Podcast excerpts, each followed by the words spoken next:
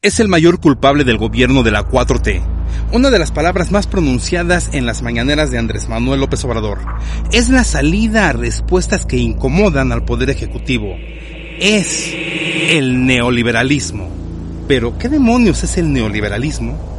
Es un movimiento de actualización del liberalismo, aparecido después de la Primera Guerra Mundial que limita la intervención del Estado en asuntos jurídicos y económicos. Esta corriente más ideológica que económica surgió en 1930 como una manera de superar la crisis de la Bolsa de Nueva York de 1929.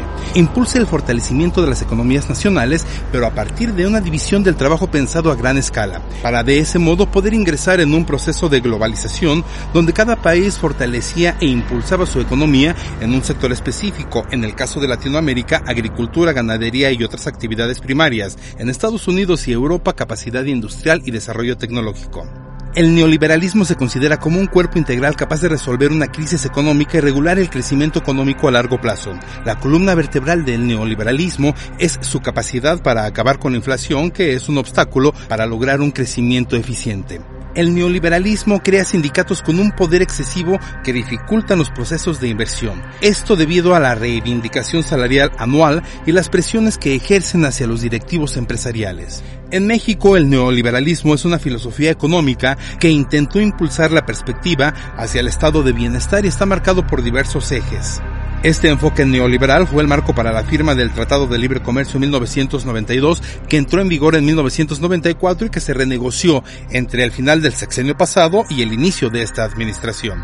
Bajo esta ideología se logró que en 1993 de las 1.115 empresas estatales se redujeran a 203, implementando en ellas inversión privada y generar mayor productividad. En 1994, la autonomía del Banco de México garantizó el control ininterrumpido sobre la oferta monetaria, con la finalidad de ser adecuado a la estabilidad del poder adquisitivo de la moneda nacional. Y finalmente, la apertura al mercado externo permitió que los mexicanos gozaran de una mayor oferta económica. Lo malo del neoliberalismo es que se ha ejercido con una corrupción rampante en todos los niveles. Que no lo engañen, todos, absolutamente todos, tenemos algo de neoliberal. Incluso el presidente de México, Gerardo Villela, Noticiero Capitalino.